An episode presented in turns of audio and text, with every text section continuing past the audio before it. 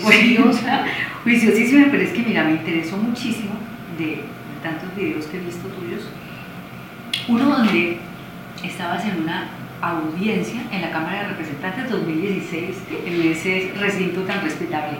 Pero mira, ahí estaban hablando de eso de utilidad pública. Vos estabas haciéndoles caer en cuenta a los que se les dio una licencia ambiental, ellos defendían que eso era un proyecto bueno porque era de utilidad pública. Uno dice, no sé qué, hay que determinar muy bien eso en qué consiste. Y en eso consistió el debate. Entonces, sí. porque desde la comunidad la utilidad pública es una cosa muy distinta. Se supone que un Estado establece lo que es útil para todos y todas. ¿Cierto? Que nosotros tenemos derecho a decir, bueno, en, en Colombia el beneficio de todos es este y que somos capaces de llegar a un consenso social, a un acuerdo, para poder hacer ese contrato con el Estado. Porque finalmente eso es lo que tenemos con el, con el Estado, un contrato. Limitamos nuestras libertades a cambio de unas obligaciones del Estado con nosotros. Entonces tenemos que tener en la base social un consenso de qué es bueno para todos y todas. Eso no lo tiene Colombia. Y ese es el debate de la utilidad pública. ¿Qué es lo útil públicamente? ¿Qué es lo que se hace que para todos sea necesario? Entonces la discusión que nosotros propusimos, nosotros propusimos esa audiencia, nos decían que eso era como muy abstracto. bueno, ¿eso, ¿eso qué es? Eso parece muy filosófico, ¿cierto? Pero no es eso en la vida concreta. Porque cuando a nosotros nos llegaron las resoluciones para desalojar a la gente, la justificación era la declaratoria de utilidad pública e interés social. Entonces te voy a desalojar, llegaba la resolución. Desalojo para tales y tales personas en este territorio por la fuerza. Usted tiene tres días para irse de toda su vida, de lo que usted ha construido durante toda su vida, porque unos señores dijeron que lo útil públicamente no era que usted viviera ahí, comiera pescado, hiciera sus labores, sino que eso quedara inundado para una obra. Entonces nosotros decíamos, es que también tiene declaratoria de interés público el pescado. Miles de personas en Colombia viven del pescado. Esa es su fuente principal de alimento. Y mucho más ahora en la pandemia. Si hay algo que salvó la vida de gente que no muriera de hambre fue el pescado. Todo el Caribe se fue, se lanzó al mar a coger pescado. La presión sobre el recurso pesquero se disparó porque no había turismo ¿Por qué no se murieron las personas que vivían del turismo? Porque había pescado. Entonces, ¿qué era lo que nosotros decíamos? Tanta gente vive del pescado, como que eso no es público, como que no es declarado, como que no hay una, una relación entonces, la energía y el pescado. Resulta que hay una tensión. Declarado de utilidad pública e interés social la pesca, la pesca artesanal, que es la comida de la gente, que son las semillas, que son la posibilidad de cultivar, declarado de interés público y social, la energía, la generación de energía y el agua, pero hay una tensión de derechos. Si esta se impone, esta desaparece. Entonces lo que nosotros proponíamos es, necesitamos volver a llegar a un acuerdo, señores congresistas nos dijeron que eso era aquí, necesitamos que el país vuelva a conversar con nosotros sobre qué es la declaratoria de utilidad pública, porque no puede ser la minería, las hidroeléctricas, quitando el pescado, quitando fuentes de sustento y las tierras. Bueno, a mí me da la impresión, después de oírte y de verte luchar tanto en contra de, este proyecto de Hidroituango, que las hidroeléctricas no tienen razón de ser. ¿Sí lo tienen? ¿Sí tienen razón de ser? ¿En Colombia? Bueno, en otra parte En Colombia no. Porque muchos dicen que sí es, digamos, un recurso de energía eh, renovable muy importante, que la matriz energética que tiene Colombia es envidiable y que eh, se pueden hacer proyectos hidroeléctricos que no tengan este impacto fatal como el que ha tenido en, en. O siempre son Precisamente esa es, esa es la discusión de lo útil y de la declaratoria. Porque si nosotros priorizamos el agua, va a ser muy difícil que digamos que esa agua le vamos a dar un uso distinto al, al, uso que debe ser prioritario, que es precisamente para que no nos moramos de sed, para que tengamos los alimentos, para que estén regando los campos. Pero las hidroeléctricas para vos no deberían existir. No, no deberían existir. En el mundo. ¿Por qué? Porque necesitamos esos en el mundo, en este contexto. En este contexto. Y con lo que ha pasado. Y también la escala de las hidroeléctricas, porque había pelto, había manera de generar energía a través de la, del agua sin acumularla. Y nosotros en Ituango tuvimos en el río Ituango una planta pelto que tiene ese mismo mecanismo que tienen los pozos para sacar el agua de los pozos. Que se puede generar energía con el movimiento del agua sin necesidad de represarla. Y o sea, es que el agua tiene una potencia tremenda. O sea, el agua tiene una velocidad. ¿Y por qué han precisado una cosa sobre otra? precisamente esa es la discusión, porque esa es la discusión sobre lo útil. Si necesitamos que los ríos corran, porque esa energía de los ríos además es la posibilidad del mayor músculo de la carne del pescado, a los que les gusta el pescado. Es que el pescado es fuerte por la velocidad del río, porque si no la carne del pescado es flácida. Bueno, tú no eres, eh, eh, tú eres vegetariana, sí, no es pescado. No, no. ¿Y por qué? No como, no como pescado porque muchos de los ríos del mundo están muy contaminados. Y no como pescado porque siendo muy pequeña vi un cuerpo rescatado del río con mordeduras de pescado. Y desde eso no pude volver a comer. Pensando que yo lo único que me falta para ser vegetariana es no comer pescado. pero no estoy diciendo que la gente no, no, no coma pescado, sé, pero cada uno tenemos nuestras experiencias. Yo, ¿por qué no como carne de res? Mm. No como carne de res porque en Colombia la mayoría de las reses son de paramilitares. No porque haya pasado algo con, especial con las vacas, y me Sí. parecen hermosas, y como pescado, comería pescado si no hubiese tenido una conciencia de qué está pasando con los ríos. Pero yo creo que el, el tema de si las represas sí deben ir o no es el contexto actual. ¿Qué han hecho las represas? En- Todas todas las de Colombia. todas, en el contexto actual y en el contexto del mundo. Primero, pues que tenemos una crisis planetaria. O sea, tenemos una crisis planetaria y necesitamos es que las aguas estén bien. Estos ríos no solo tienen que estar limpios y sanos, sino que sus riberas tienen que estar bien, porque si no se convierten en un riesgo. Entonces estamos todos obsesionados, se están desbordando los ríos, pero si les quitamos su ribera, si no tienen el bosque que deberían tener, el río se comporta como un cuerpo vivo, por eso es que nos llamamos ríos vivos. O sea, él toma decisiones, él se sale, él inunda, él desborda, él rompe. ¿Ese nombre se lo pusiste vos? No, eso fue un colectivo y además existían un montón. Hay muchos movimientos ríos vivos en el, en el mundo. Porque además eso es una conciencia de mucha gente que está alrededor de los ríos, que ve cómo, cómo cambian su desembocadura. El río Sinú, en, en Colombia, hace muy poco y se ve la huella, él decidió cambiar su desembocadura en el mar. Se corrió unos kilómetros. Nadie le dijo, oiga, vaya desemboque más allá. Ellos toman decisiones en nuestro mundo, pero es la dinámica hídrica la que está cambiando. Son miles de años para tomar esas decisiones. No es que nosotros podamos decir, vea este río, hagamos este- con este esto, con este este, con este aquel.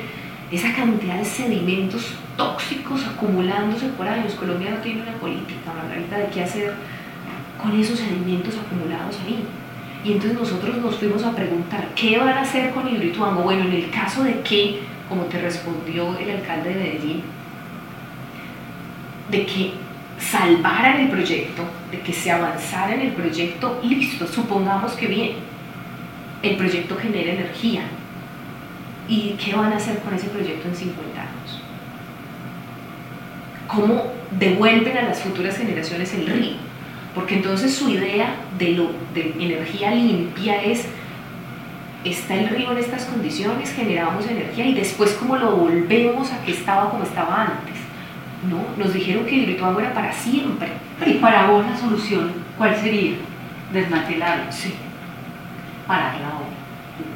O no, retirarla, retirarla. porque si no soy capaz de controlar el riesgo, o sea, si no puedo tener la tecnología, la ciencia, lo que necesite para decir ese proyecto no es un riesgo, ¿cómo yo me voy a quedar debajo de una roca que no sé si se va a venir encima. O sea, eso no tiene sentido, era lo que le decíamos al alcalde. No, es que esto es un proyecto nacional. El proyecto nacional es la vida de nosotros. ¿Cómo así que el proyecto es más importante que nosotros? Porque nos decían, es que Hidroituango es Colombia, hay que salvarlo. ¿Y entonces nosotros qué somos? ¿Nosotros qué venimos siendo si no somos Colombia? Esa es la mejor pregunta, bueno, es que es, es que es la pregunta lógica que viene después de una afirmación de esas. Claro, si te dicen el proyecto es Colombia, entonces nosotros ¿Qué somos? ¿qué somos? Porque te están diciendo, esto genera una amenaza, no esté ahí, es posible que se caiga y encima que usted debe estar de acuerdo. Si yo te van a decir esas dos cosas al mismo De, tiempo. describime Hidroituango en palabras. ¿Eso qué es? ¿Qué es Hidro- Hidroituango? Hidroituango es el megaproyecto de mayor ambición de Colombia. Es la demostración de que no somos capaces de entender que la naturaleza está en una relación distinta con los humanos, que toma decisiones. Bueno, vos por cuenta de esto has tenido muchos contradictores ahí en Twitter. Yo ya me he metido a pelear por vos ahí. eh, una- la gente de Fajardo alguna vez quiso abrir- hablar conmigo y vos dijiste, ah, bueno, que ahora hay que ser reina de belleza para poder que. No, artista, ¿Cómo fue que dije, ser actriz, artista? si me toca ser preju- pre- pre- propio prejuicio. si me toca ser actriz para que hable conmigo, yo me pongo a estudiar, a ver, enséñeme cómo es, pero... Mira cómo es que me puse reina de belleza vez de actriz. Ah, eso fue lo que pusiste, Sí. claro. Bueno, No reina, porque como yo también participé en un reinado, de pronto me... eso, eso me lo contó ella, off the ¿verdad? No, yo no puedo creer eso. ¿Y, qué? ¿Y ganaste? No, me sacaron, me descalificaron. Reina de Ituango. Ay, no puede ser. Me descalificaron. Tenía las uñas negras, era como muy punquerita para reina de pueblo. te, te descalificaron por, por eh, rebelde. Sí, ¿Sabes por qué rebelde, porque me hicieron una pregunta y les dije, no, aquí lo más importante es hablar de paz y cómo así que la guerrilla y cómo... No, eso no lo dice una reina de belleza. Vamos a hablar es de qué libro se leyó y diga, no, Pues mira, ahora eres la reina del agua de este país. Tus contradictores, pues, dicen, yo no sé por qué o- Isabel ha emprendido contra Fajardo. Solamente con él cuando se puede hacer un panel o, hay que hacer un debate con mucha más gente. Pues, ¿por qué solo Fajardo, Fajardo, Fajardo? ¿por qué solo Petro, Pedro, Petro?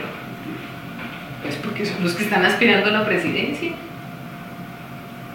Porque Petro no es el único que ha hablado de transformación en el país. Los responsables de Hidroituango son más de 100 personas. Ahorita hay imputados 26. ¿Cómo hacemos entonces para dirigir la atención a 26? ¿Cómo hacemos entonces para decirle al país, oiga, ese no debe ser el presidente de Colombia, debe ser otro porque ese lo que hizo fue esto? Fajardo no es por él mismo.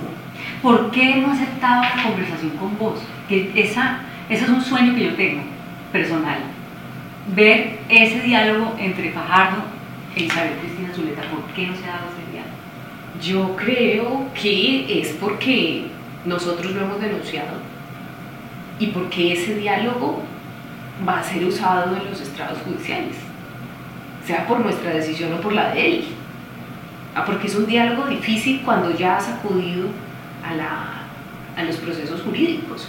Todo lo que digamos ahorita, nosotros lo llevamos a Procuraduría, a Contraloría, a la demanda de nulidad, a las medidas cautelares, a la demanda por delitos ambientales. Todas las denuncias que hemos hecho nosotros, no es cierto que yo salga a atacar a Fajardo. Él nos atacó a nosotros. No es cierto que es que yo esté empeñada contra Fajardo. Es como si nos pusieran iguales. Yo no soy igual a Fajardo. Porque yo jamás haría un daño como el que nos hizo.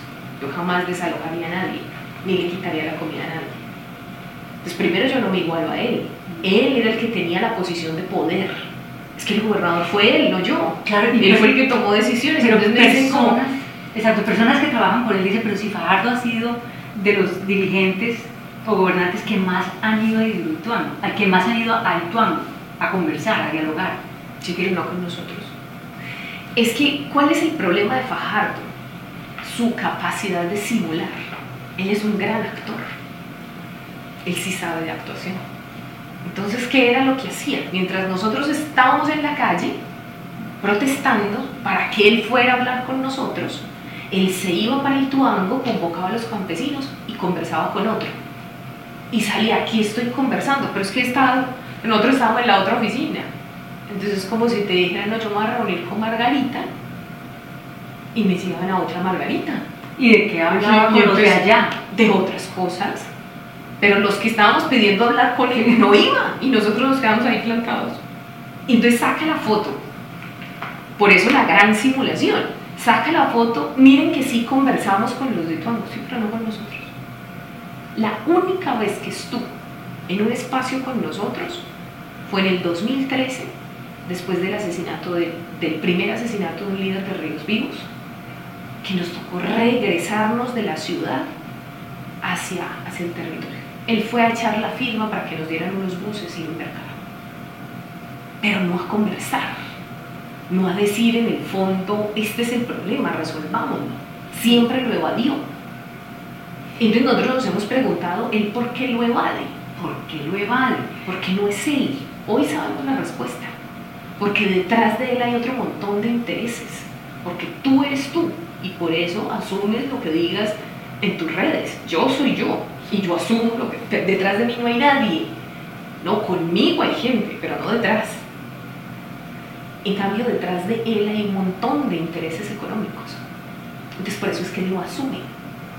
Es difícil porque él para hablar conmigo tendría que pedirle permiso a todos esos intereses económicos. Tendría que hablar por todos los que hablan. Algún representante de ellos me localizó porque querían hablar conmigo para aclararme todo esto.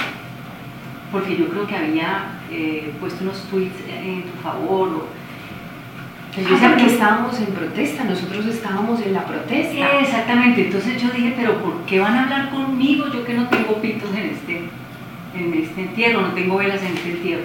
Deberían hablar con Isabel, ¿por qué no hablan con ella? Y en eso quedó, porque nunca me contestaron ya esa segunda parte. Entonces digo, bueno, esa es una conversación que nos están debiendo, Isabel. Esa conversación tuya de Fajardo, porque va a ser, como dices, porque es candidato a la presidencia, esa nos la debe. Y, vamos a hacer todo lo posible para que, para que se sienten a hablar y poder saber cómo respondió Fajardo a todas estas cosas. Bueno, la buena noticia es que después de todo lo que te rogamos, tu- tus seguidores, la gente que está contigo en el movimiento, pues por fin decidiste lanzarte a al Senado. Em, no estabas, no estuviste nunca dispuesta a eso, como que nunca fue algo en lo que pensaste. Pero entonces, ¿en qué momento ya decides que sí, que sí vas al Congreso? Bueno, hubo como tres momentos, realmente. El primero, como de análisis de la situación actual del país y del territorio. Yo creo que nosotros hemos hecho todo lo que ha estado en nuestras manos. Yo no- como que no tengo en mi cabeza algo que Isa debió haber hecho esto y no lo hizo. Todo lo que se nos ocurrió desde bloquear la obra, las vías, ocupar alcaldías, denuncias, investigaciones de todo tipo en el Banco Interamericano, eh, giras internacionales. Yo creo que el movimiento ha hecho todo lo que se le ocurre a un activista hacer, hasta el pelotarnos, porque hicimos una vez una marcha hermosa además. Eh, nos pintamos el cuerpo en la alpujarra. O sea, nosotros toda la creatividad, hemos hecho actos simbólicos, todo, para decirles, oiga, estamos aquí, la gente del cañón existe, merece respeto, el ecosistema merece respeto, el río, el bosque, los muertos. Entonces llegamos a un momento en el que dijimos, ¿qué más es lo que tenemos que hacer? Tenemos la obra parada, tenemos órdenes judiciales, nadie, nadie las cumple. Tenemos un juez de la República diciéndoles esto es lo que tienen que hacer, díganles si ese macizo rocoso es estable o no. Es decir, si esa obra es estable o no, lo más importante de la vida. Y no nos responden. Vamos a ajustar cuatro años en respuesta. El juez les ha hecho audiencias y no responden. Entonces nosotros llegamos a un momento en que, ¿qué más vamos a hacer? ¿Qué más vamos a hacer? Somos uno de los movimientos, de los pocos movimientos que tienen medidas cautelares, que tienen medidas de protección colectivas, con identidad, sin ser indígenas ni afro. Tenemos medidas con enfoque diferencial. O sea, hemos logrado unas cosas impresionantes y no hay respuesta. Entonces el movimiento se siente acorralado. ¿Qué más podemos hacer? Y encima la violencia se está disparando.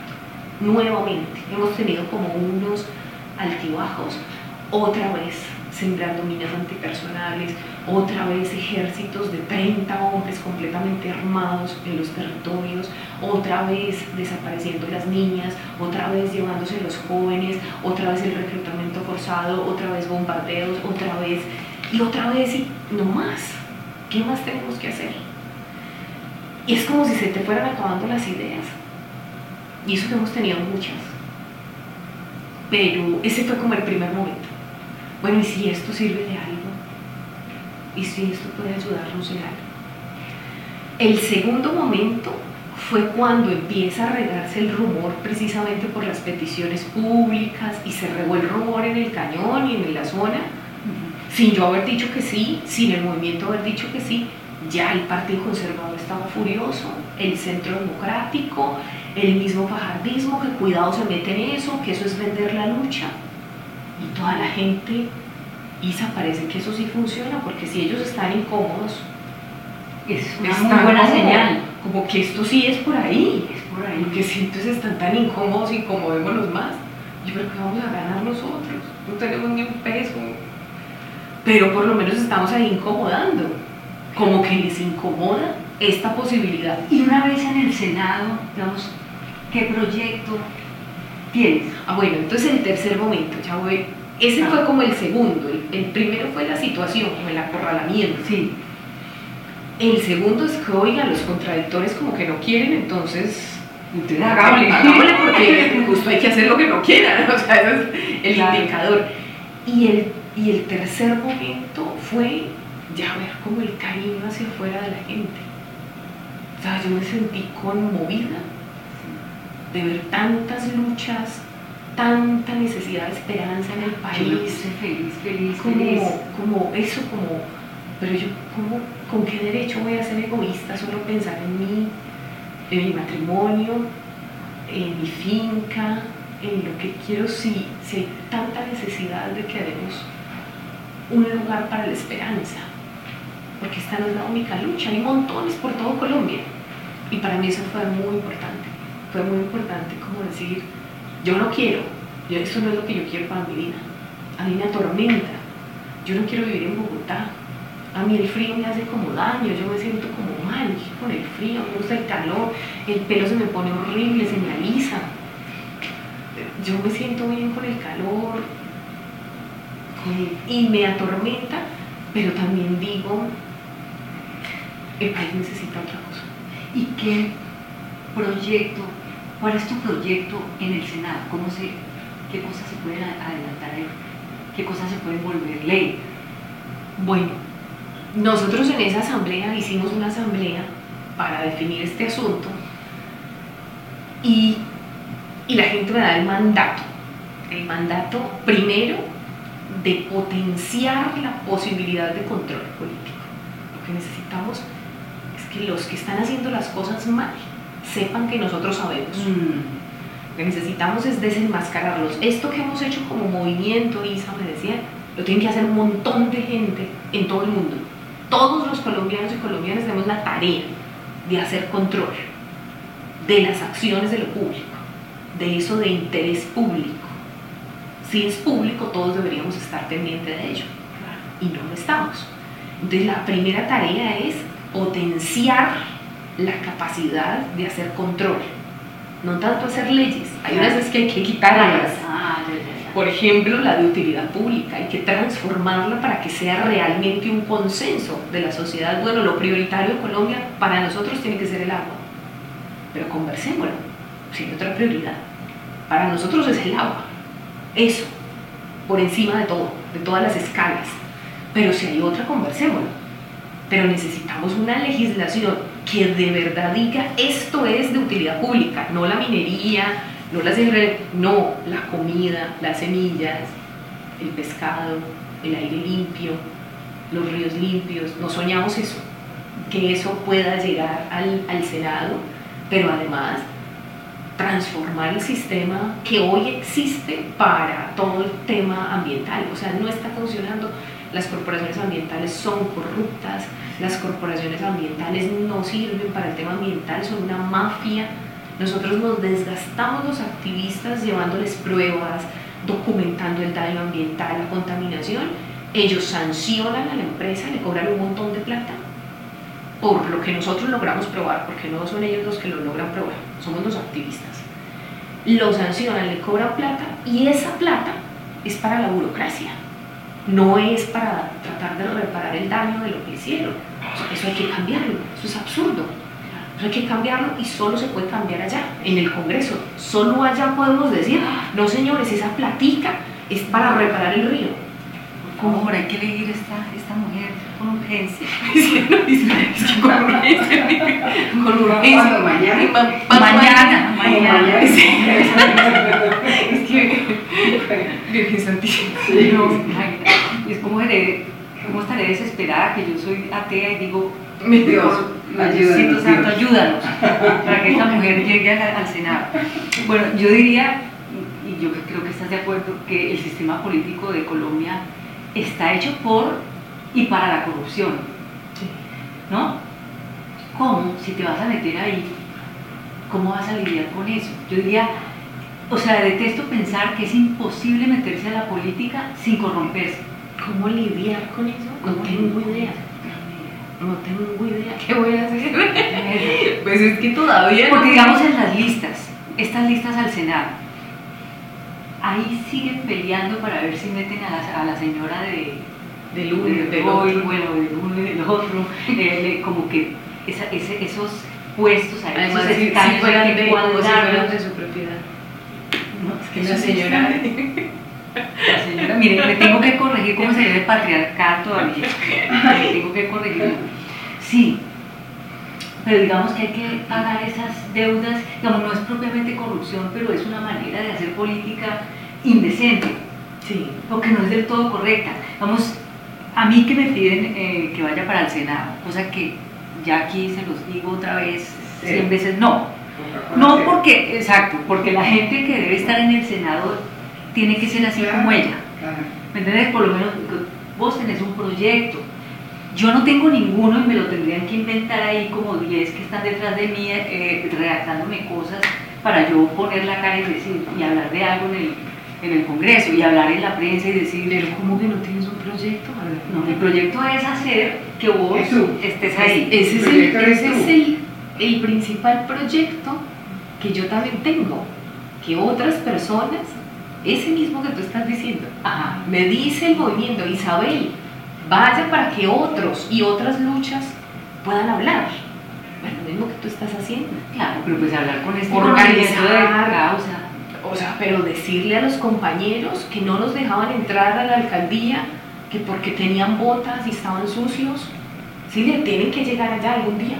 hablar ellos por el pescado, por el plátano, por la yuca, haciendo ellos mismos. Es el mismo proyecto. Tú me estás ayudando con mi voz y yo necesito ayudarle a otros con la voz, pero ese es el proyecto que necesitamos. Ya, ya me siento mejor. sí. Me siento mejor ahí. Ah, pero no te respondí la, la pregunta de la corrupción. Ay, sí, ¿cómo no, voy a hacer? no, porque me, me dice no sé, entonces yo no, yo no sé qué voy a hacer, pero sí. Pero lo que sí sé es que yo me debo a una asamblea. Yo no soy por mí misma.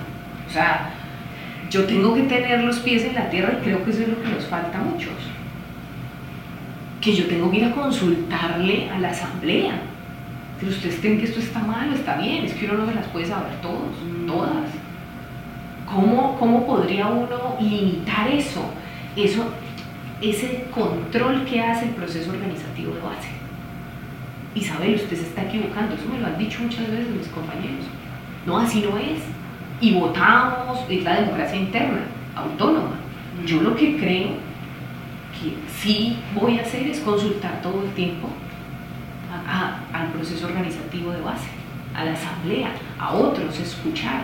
Lo que le falta a la política es gente que quiera escuchar. Uno ve mucha sordera y mucha microcorrupción.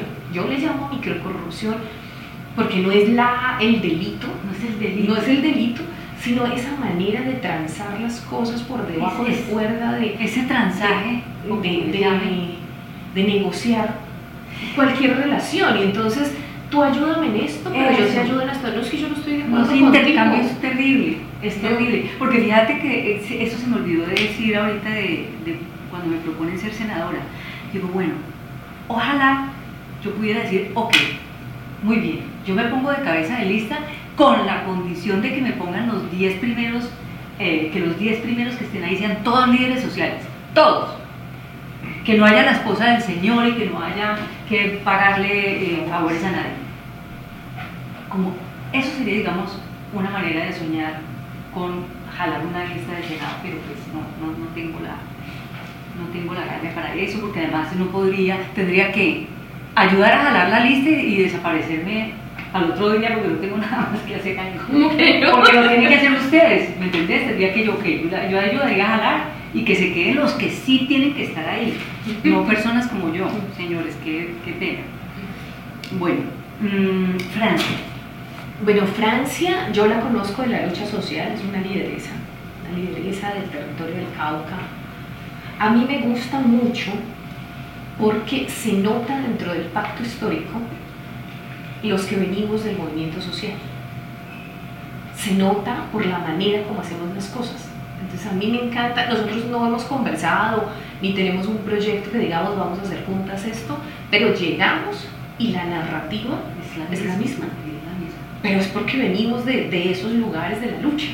Entonces tenemos el mandato, la construcción de mandatos populares, la apuesta en contra del extractivismo, o sea, nosotros, nosotras nos encontramos narrativamente en los mismos asuntos estructurales que queremos abordar, ella desde su candidatura de Soy porque somos y nosotros del Movimiento por el Agua y la Vida, sin llegar a ningún acuerdo.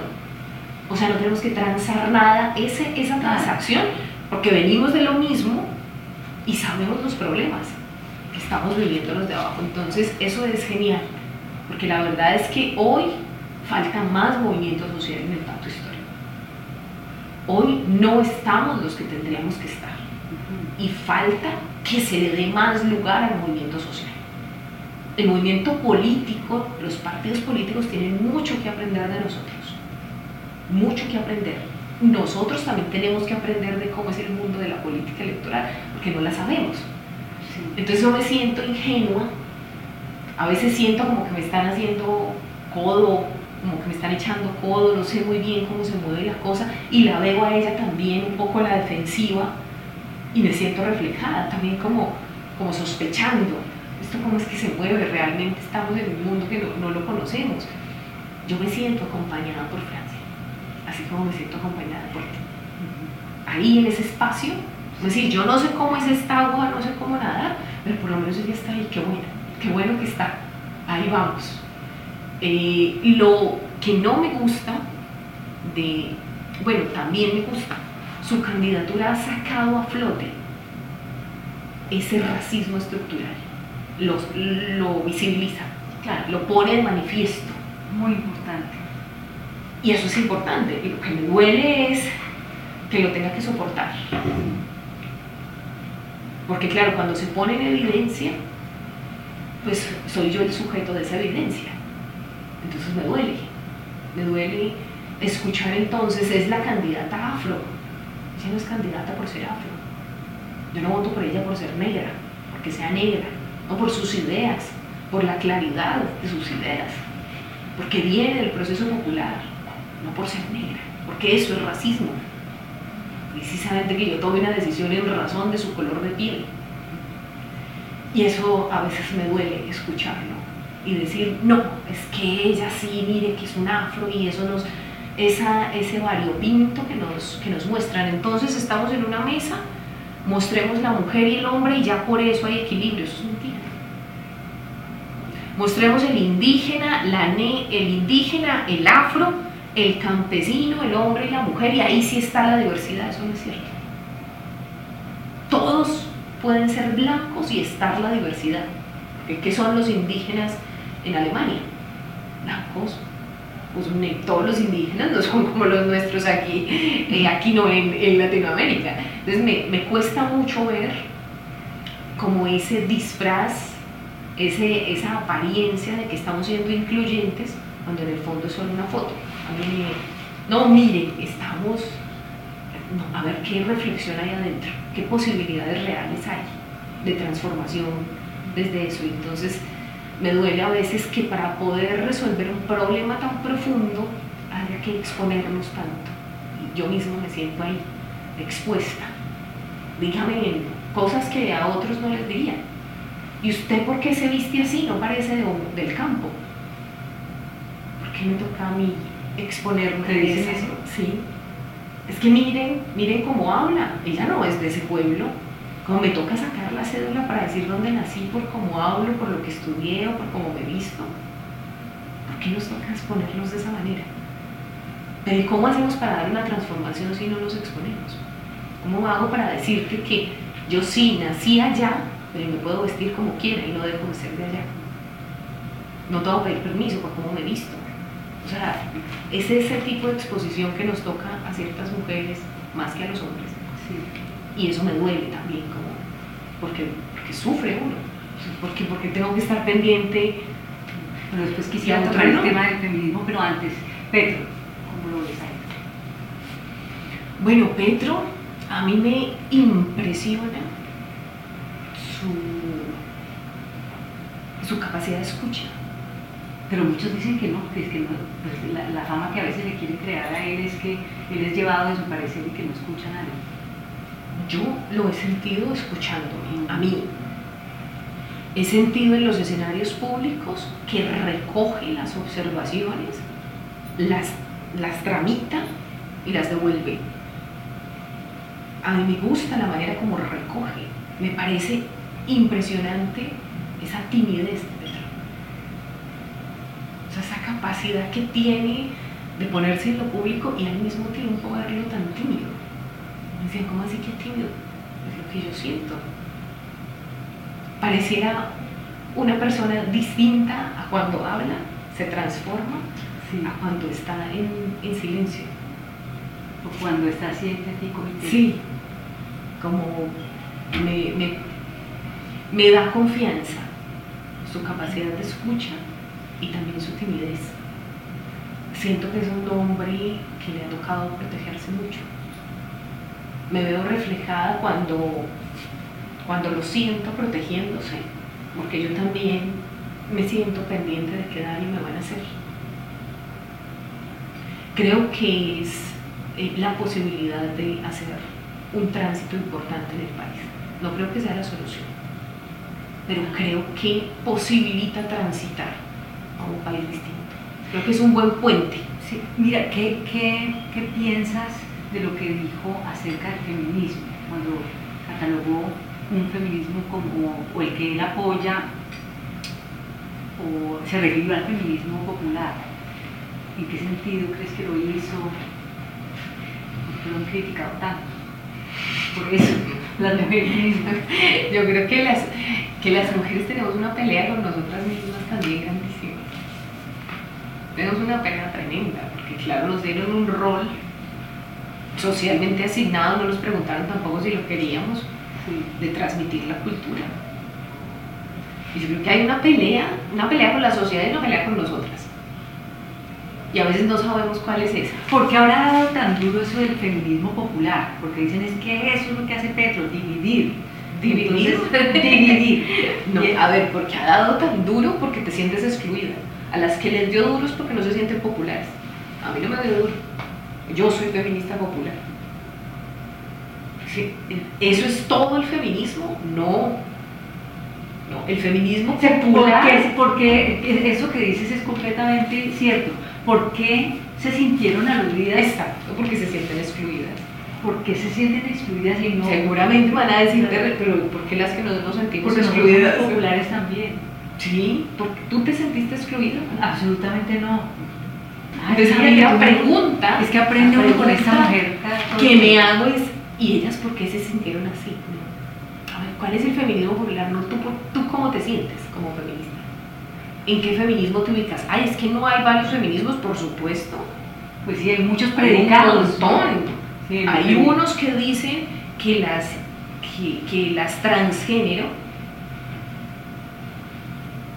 son un culto al patriarcado. Claro. Pero es cierto Y es que el feminismo, el feminismo tiene muchos predicados, ya sabemos, porque hay feminismo liberal, feminismo de la, de la diferencia, feminismo marxista, feminismo interseccional, ¿no? Ecofeminismo. ecofeminismo, feminismo popular, entonces, por ahí hemos oído Feminismo artesanal. comunitario. Entonces, ¿por qué si existen estos otros predicados no resultan tan ofensivos como cuando Pedro No, es porque que- lo dijo Pedro. Si lo hubiese dicho yo, nadie me paraba. Es porque lo dice Pedro. Si lo hubiese dicho otro,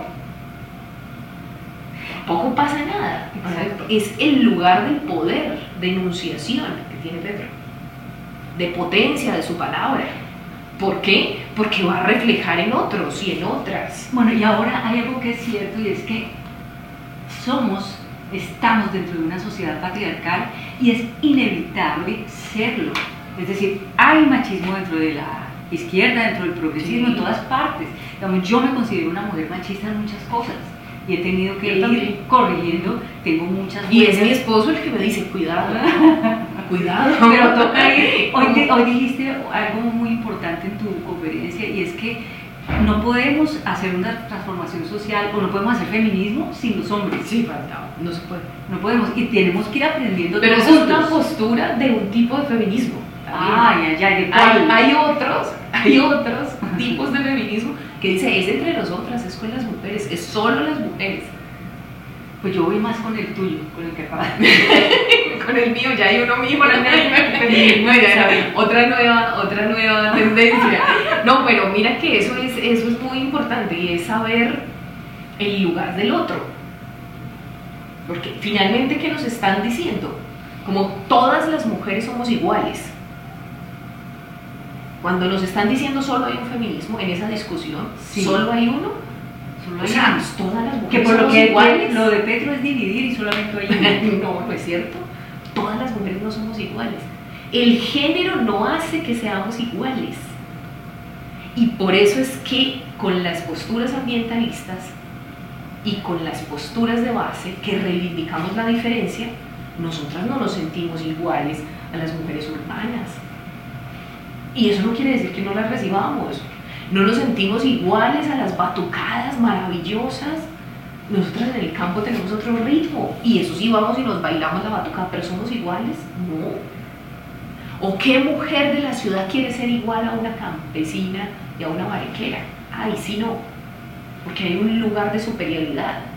Entonces las campesinas tenemos que querer ser iguales a las mujeres de ciudad, pero las de ciudad no poder aspirar a ser una campesina, porque es una relación de poder, de qué es lo que estás deseando. Mira, has puesto, mm, has dado tanta claridad con esto de, de que no se sientan populares las que protestaron. Porque Pedro dijo eso, eso me, me ha fascinado. Digo, ¿cómo te ayuda a ti siendo mujer en este mundo? Bueno, en, en la vida de activista o en la vida la personal. vida personal, ¿cómo te ayuda con esto de ser mujer? A mí me encanta ser mujer.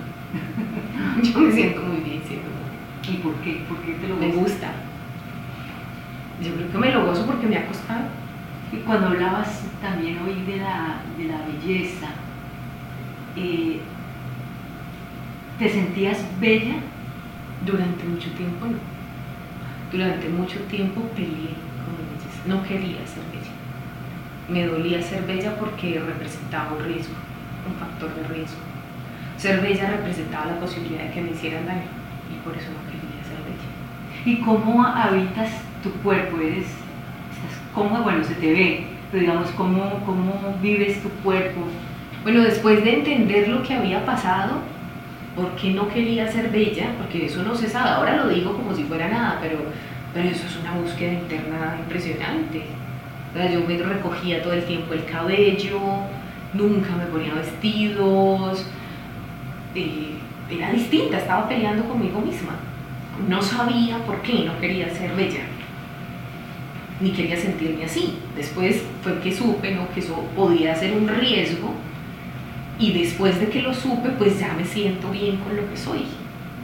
Me confrontó mucho Tuluá y el Valle del Cauca, porque las niñas de mi edad todas se querían operar, todas se querían poner tetas, cambiar los pómulos, en, en Cali hacen un montón de operaciones, se alisaban el cabello y para los grados, para de bachillerato, todas pedían de regalo una cirugía.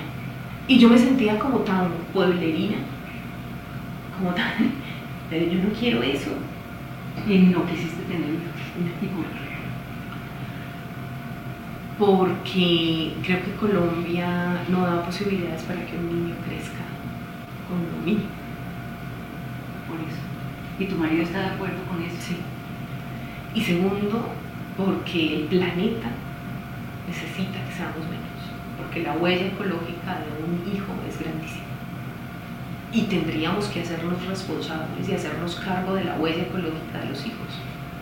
Yo hoy no tengo cómo hacerme responsable de la huella ecológica de los hijos. No tendría cómo, porque la misma sociedad, el mismo sistema que tenemos, el tipo de baños que tenemos, que nos vendan solo pañales desechables y no de tela, que haya dificultades para tener unos alimentos distintos, que transiten los alimentos, las fresas de hoy, cuál es la huella ecológica de esas fresas. Vienen de tierra fría. Para estar aquí, la cantidad de emisiones de gases de efecto invernadero para esa fresa, estar aquí, es tremenda. Y entonces yo quiero darle a mi hijo todo eso y no ser consciente de la huella ecológica, me queda muy difícil, porque ya lo tengo muy interiorizado. Mire, el aborto, ¿qué piensa? Mira que en el año a mí me encantó una discusión con las compañeras de la Asociación de Mujeres Defensoras del Agua y de la Vida, la mayoría campesinas, eh, barqueras, pescadoras, que fuimos a una marcha de mujeres del 8 eh, de marzo en Medellín. Y y había las pancartas sobre el aborto y todas me miraban como pues no habíamos ido a una marcha de, las mujeres en, una ciudad grande. Nosotros hacíamos cosas de mujeres pero pues por allá en la vereda nos reuníamos o sea no teníamos eso que queríamos ir a ver esas feministas a ver cómo eran mm. entonces estaban todas las pancartas y llega una compañera y me dice Isa pero ¿cuál es el problema con el aborto?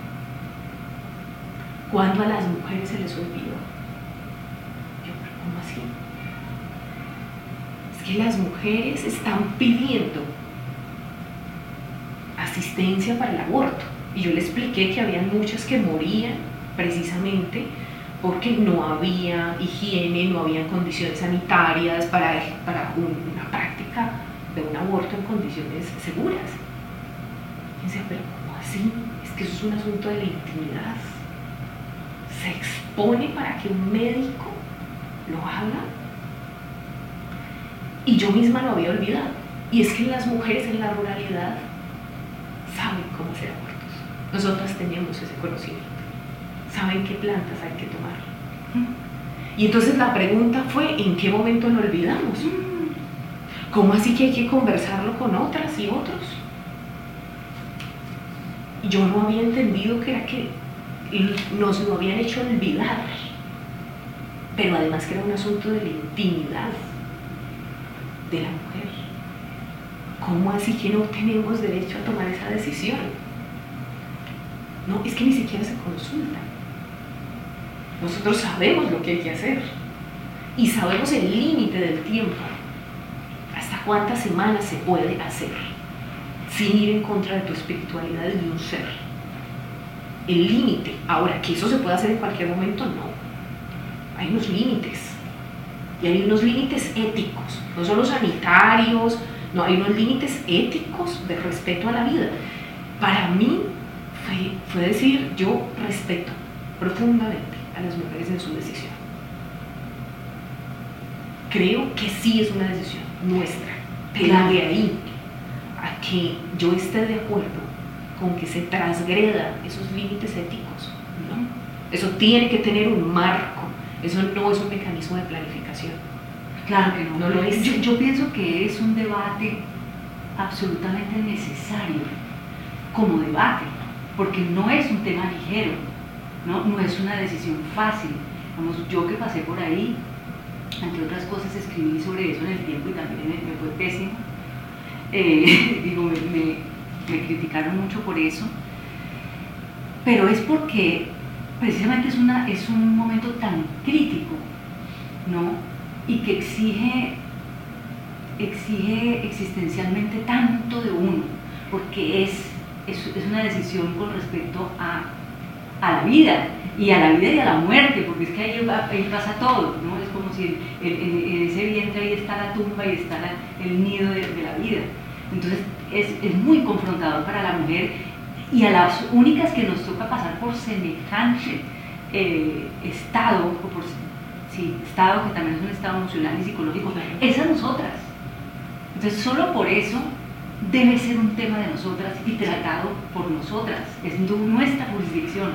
Entonces para, para cualquier mujer, o bueno, no para cualquiera porque ya vemos que hay las que no están de acuerdo, pues es, es una invasión, es un atrevimiento que la ley tenga que meterse con nuestros cuerpos. Pero también que el cuerpo, que también que el, el mundo de lo sanitario, que era lo que me decían ellas. Claro, Ir a un hospital, o sea, era como, como ir- no estoy entendiendo por qué las mujeres de la ciudad quieren ir a un hospital. Eso es un asunto nuestro. O sea, ni siquiera allá tendrían por qué meterse. No es, no es un asunto de los hombres. No es los hombres no tienen que ver con esto. No, es que es un asunto de la intimidad. No son los hombres, es la, la sociedad. Hay que entender que es un asunto de lo profundo. Ahora necesitamos estar acompañadas. sí. Necesitamos estar rodeadas por una cultura que no nos persiga tanto, que no, que no queramos salir huyendo y hacer cualquier cosa mal hecha y, y atentar contra nuestro cuerpo. Claro, y que como igual pasa, pues por eso es que tiene que haber políticas de asistencia sanitaria Sí. para eso, porque de todas maneras las mujeres van a seguir abortando, ¿no? Como lo han hecho siempre. Porque también es como... Es un como asunto de salud pública, Claro, pero no ¿cuándo moral ni empezó? religioso. No. ¿Cuándo empezó? Porque, porque me decían es, ¿en qué momento empezó entonces esto a ser un debate? No, ¿en qué momento las mujeres empezaron a abortar? ¿Hay algún momento de la historia donde se diga no se ha abortado? Yo quiero saber eso. Porque es que no, no lo conozco. O sea, si uno se va a revisar los animales, los animales, porque lo que propone el movimiento es volvamos a ser más animales. Revisemos el mundo animal, que tiene mucho que enseñarnos. ¿Qué hacen los animales? Primero, desde cachorros, aprenden a conseguirse la comida, o a cazar, o a recoger los frutos. Segundo, aprenden a defenderse. Y por último, a reproducirse. Si no tienes las primeras dos condiciones, es decir, cómo conseguirte la comida y cómo defenderte, porque el otro es una amenaza también, necesitas proteger tu manada, puedes cumplir la tercera condición. ¿Quién dijo que en una manada de lobos todos pueden tener hijos? Eso no es cierto. Solo algunos pueden tener hijos. Y nosotros estamos pidiendo una reflexión, volvamos a mirar los animales, que tienen mucho que enseñarnos porque nos creemos superiores. Y, y- me parece que otro asunto que también se mete ahí en el tema del aborto es metafísico, porque no se sabe en qué momento hay alma, en qué momento no, qué es el alma, qué es, ¿me entiendes? Sí, Se- sí, se- sí. se- se- está incluido, incluida esa, esa discusión sobre en qué momento el ser ya es persona, ¿no? Porque parece que, que a, los, a los religiosos les importa mucho es cuando el alma está, pero es que hay que partir de, de que no sabemos el alma exactamente qué es. y si está o no. Está- Y si está o no. Pero mira que eso, para mí, cuando estábamos haciendo la lectura de los temas ambientales, cuando nosotros pensamos en la salida de los problemas ambientales, pensamos justo en eso. Estábamos revisando, ¿qué vamos a hacer? ¿Cuál es el meollo del asunto en los problemas ambientales hoy que tiene el planeta?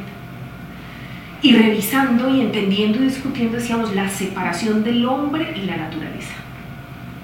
la separación del hombre y la naturaleza, antes del cristianismo, o, el aporte del cristianismo tan importante, tan trascendental, habían muchos filósofos que hablaban de que los animales también tenían alma.